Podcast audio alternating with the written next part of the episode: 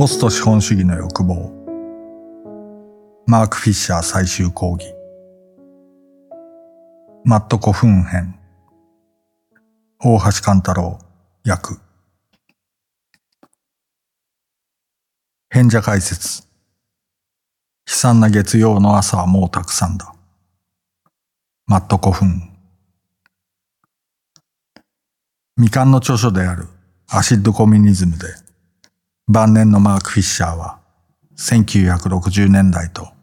70年代のカウンターカルチャーを肯定的に批評し、友人やファンを驚かせた。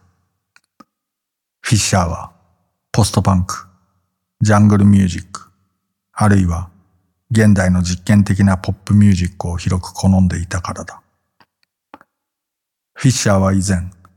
カウンターカルチャーの伝説に対して容赦ない批判を浴びせていた。例えば、彼の K パンクブログでは、ヒッピーは基本的には中流階級の男性の現象で、快楽主義的な幼稚さがあると言明されている。フィッシャーにとって、ヒッピーのだらしない性格、体に合っていない服、だらしない身なり、ドラッグによるぼやき切ってサイケデリックでファシスト的な語り口。こういったことは官能的なものへの軽蔑を示していた。彼にとってこれ以上の滞在はなかった。ヒッピーたちは自分たちで考え出したボディスナッチャーズの侵略的シナリオに陥っているかのようであり、資料もなく快感原則に自動的に屈服するという罪を犯していて、こうした幸せの代償として、真のない、陽気なポッドピープル的情動喪失があり、それがあらゆる実性を犠牲にする。フィッシャーにとっては、ケミカルか別の手段かはともかく、自らトリップして防我の状態になることは、資本主義的な作業であった。この作業はあたかも、フロイト的反復脅迫に駆り立てられて、資本主義の行う認知的取り込みを、その内側から人工的に実行するかのようなことであり、生物としての人間に、人間を衰弱させるが、決して完全に破壊しない寄生虫を探し出し、それと同一化する顕著な傾向があることを証明するものであった。他方で、とりわけ、K パンクブログ上に見られることだが、フィッシャーは別の道も示していた。それは、シャワーを浴びる回数を減らすとか、喫煙量を増やすといった表面的な原始尊重ではないし、ポジティブだが空虚な肯定に基づいたニューエイジ的過剰信頼とも別のものだ。私たちが解放を解くサイケデリックな夢を真面目に受け取るなら、そしてそこに現代との関わりを何らか持たせたいなら、頭からドラッグを振り払わなければ、何も達成できないのだと認識しなければならない。これは道徳的な指摘ではなく、非常に政治的な指摘だった。のみならず、そのポイントは、頭を使って抜け出すこと。つまり、サイケデリック理性を適用することによって抜け出すことであり、自分で自分の脳をエクスタシーの状態に持っていくことだった。フィッシャーは17世紀の哲学者、バルーフでスピノザを読むことで新しい道を作り出した。スピノザの哲学の中では、このサイケデリック理性は出番待ちの状態で幕が上がるのを待っていた。スピノザは哲学界のプリンスで、実際必要とされる唯一の哲学者だ、と彼は書いている。ドゥルーズ語り、フロイトとラカン以前に、近代という規制的悪魔や資本主義的自我を人の心から追い払う鍵を握っていたのはスピノザだった。フィッシャーは次のように言う。スピノザは、後年マルクスの思考の第一原理となるものを当然とみなしていた。その原理とは、世界を解釈するよりも世界を変える方がより重要であるというものだ。と。スピノザは300年以上前に実質的には精神分析に等しい反省に基づく倫理のプロジェクトを構築することによって世界の変革を試みていたのだ。フィッシャーはさらに続ける。日常心理学によれば、情動は還元不可能なほど神秘的であり、ある程度以上分析するには曖昧で不文明すぎるとされている。他方、スピノザは幸福とは情動のエンジニアリングの結果であると主張する。それはまさしく学び、実践されるべき学知なのだ。一般的な知恵とも通じるところだが、スピノザは一つの存在に幸福をもたらすものが他の者にとって毒であり得ることを明らかに理解している。いかなる存在であれ、その第一にして最も重要な動員は、存在に固執しようとするそのものの意志である、とスピノザは言う。ある存在が自己の最良の利益関心に反して行動を始め、自身を壊してしまうとき、それは悲しいことに、スピノザの見るところ、人間が常にやっていることなのだが、そのような時、その存在は外の力によって支配されてしまっている。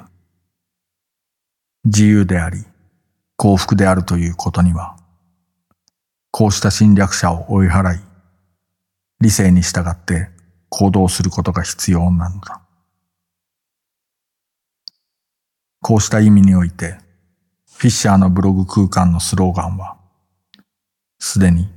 私たちは資本主義リアリズムの兵域から逃れるために必要なものをすべて所有していると論じるものであった。資本主義リアリズムの観念的な拘束により、私たちは卑屈になり、想像力を奪われている。外部からの侵略者は、私たちの精神、身体、そして今日の私たちの存在の自己実現を妨害している。アシッドや。エクスタシーといったドラッグは、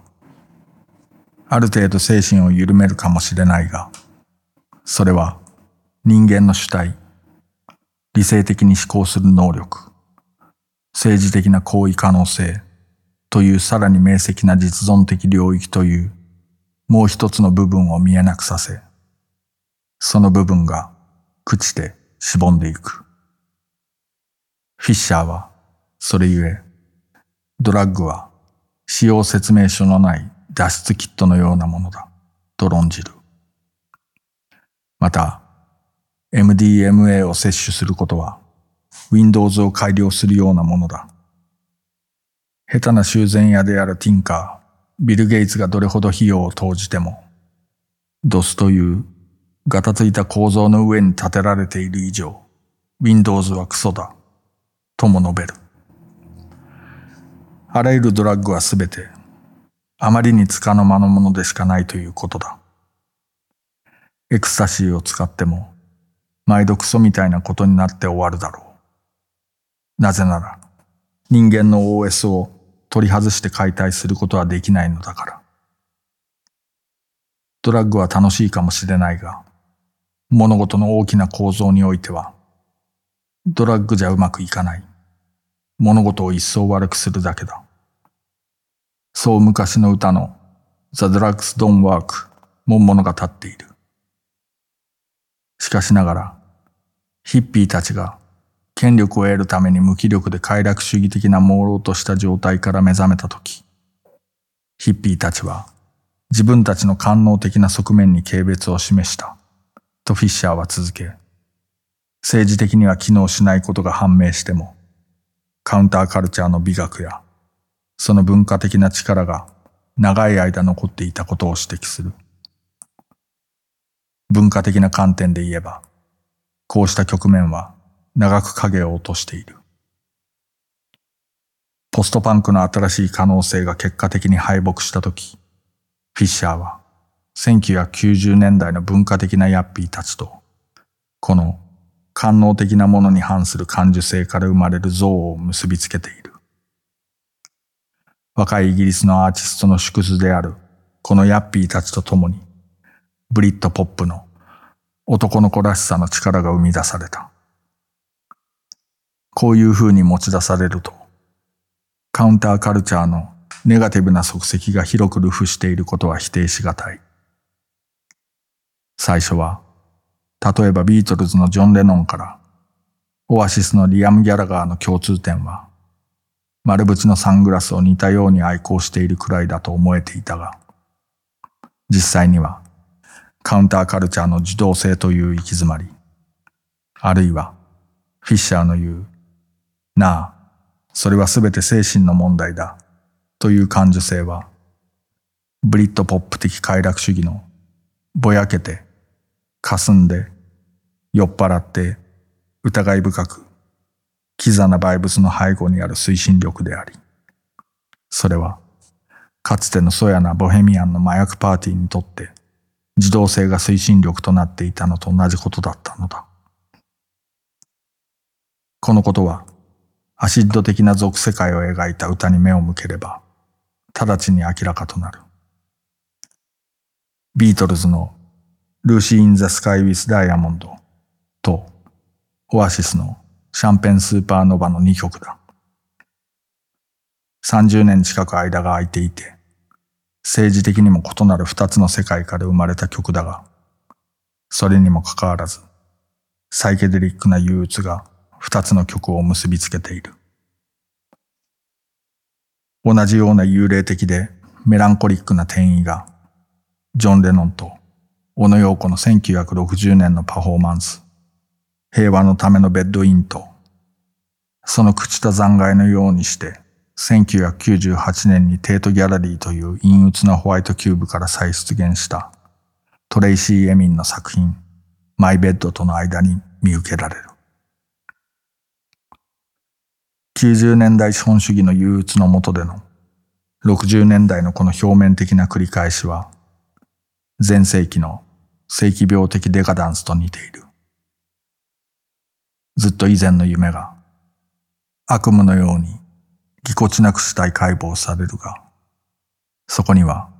近代を準備する自己意識の覚醒が欠けている。この意味で、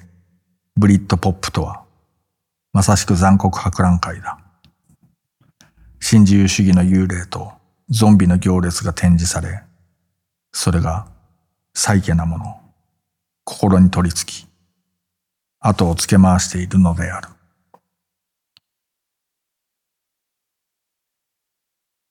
フィッシャーがブログを書いていた時期、とりわけ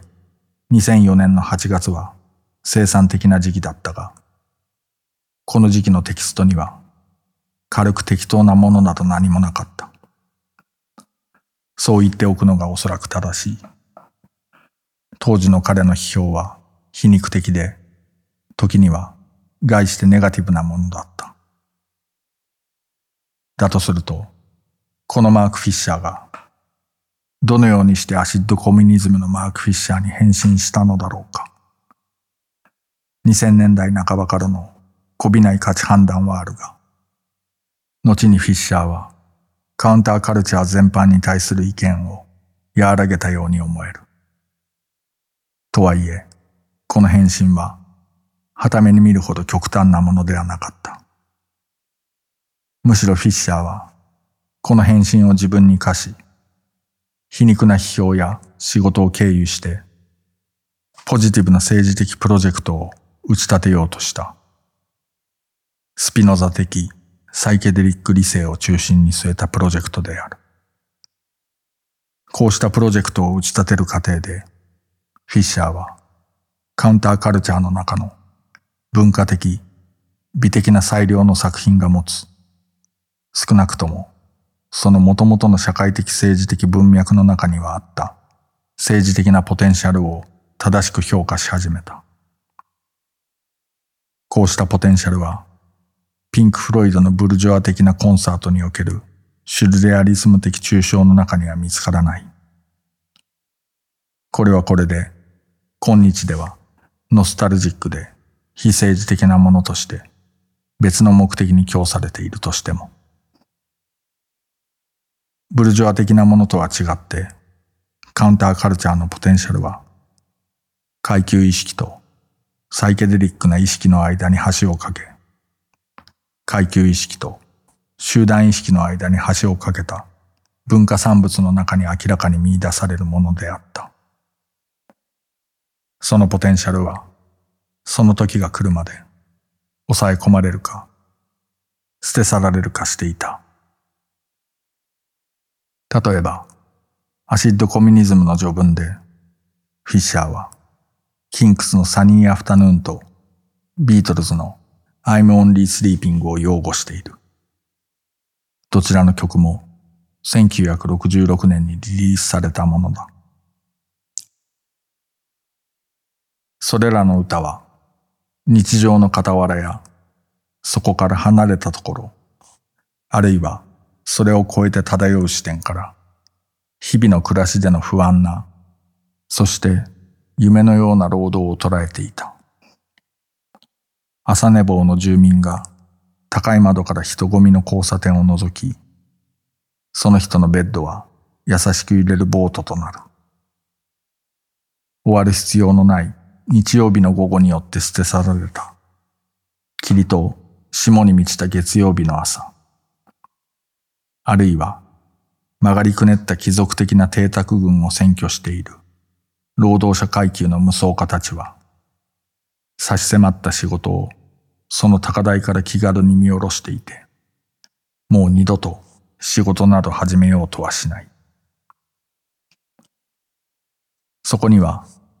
BBC ラジオ4の一般リスナーたちが決して終わることのない静寂の日曜日を求めてみる夢なんかとは比べ物にならないような、もっとそれ以上の政治的挑発が存在していた。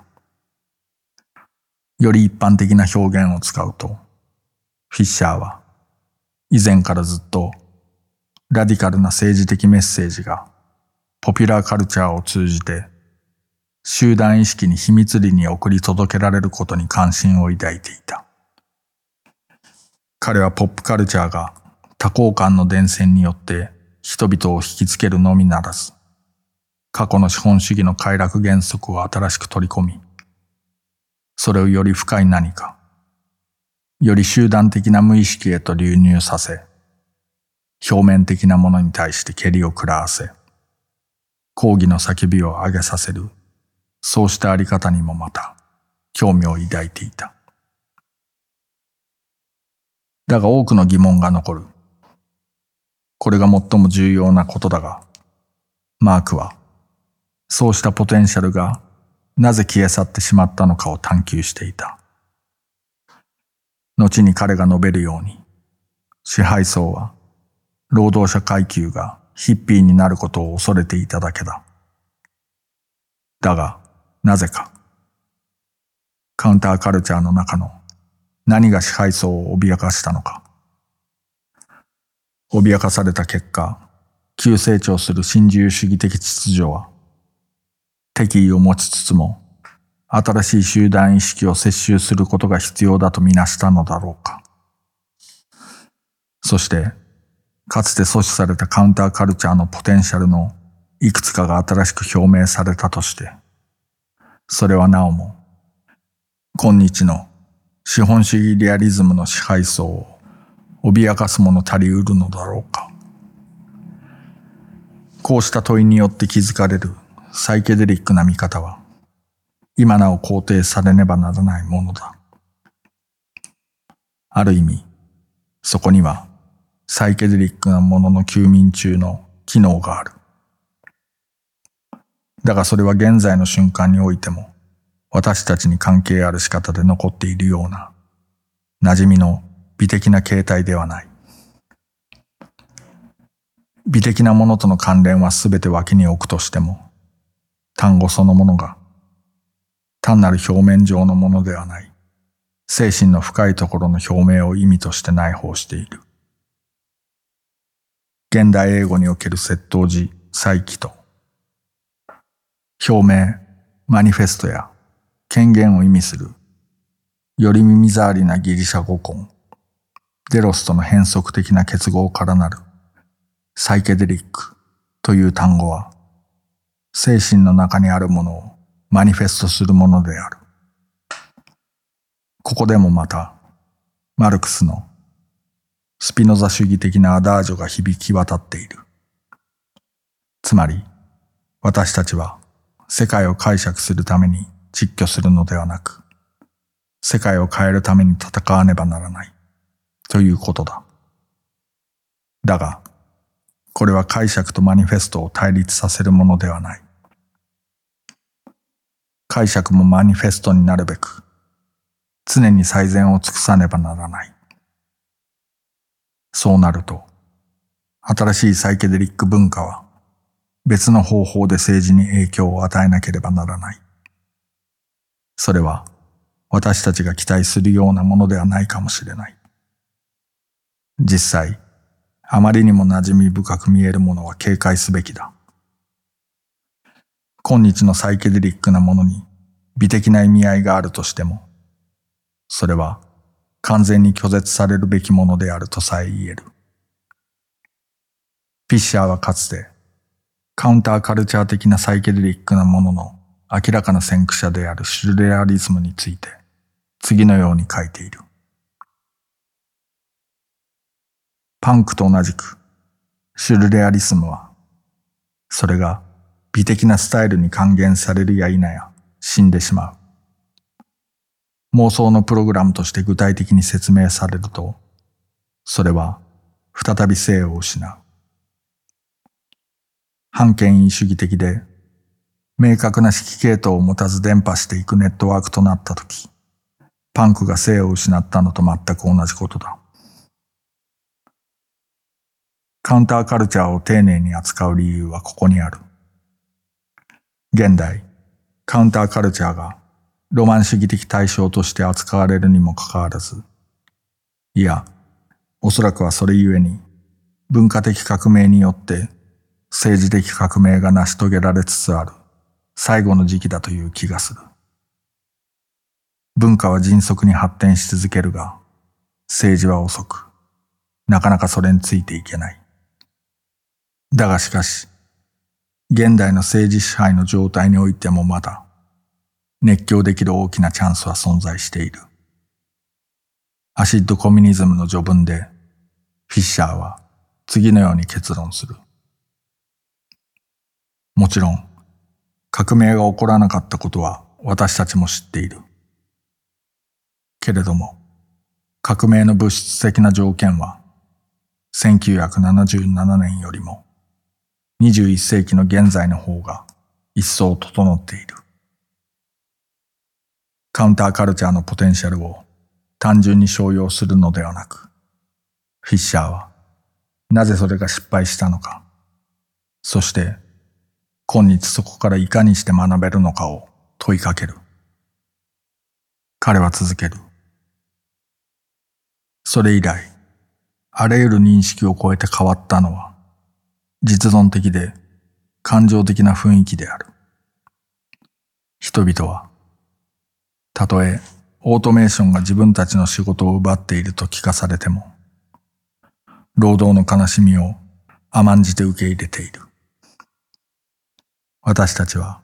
70年代のオプティミズムを取り戻さなければならない。それと同時に私たちは自信を落胆へとコンバートするために資本が配置したあらゆる機会を丁寧に分析しなければならない。意識の収縮のプロセスがいかに作用したのかを理解することが、その状態をひっくり返すための第一歩なのである。このエッセイは連続ドラマのような終わり方をしている。そしてプロセスを理解しようというこの呼びかけは、見たところ、ロードマップもないまま消えていく。2017年1月のフィッシャーの死後、アシッドコミュニズムの論点は、著者と共に失われたと推測されている。だが、知的好奇心の強い読者にとって、考えるべきパンク図が世界中にまだ無数に散りばめられている。おそらく、取るべき最良の方法は、フィッシャーのよく知られた戦略をフィッシャー自身の思考に適用することだ。つまり、アシッドコミュニズムのプロジェクトがいかに現れたのかを理解することが、それを再構成するための第一歩となる。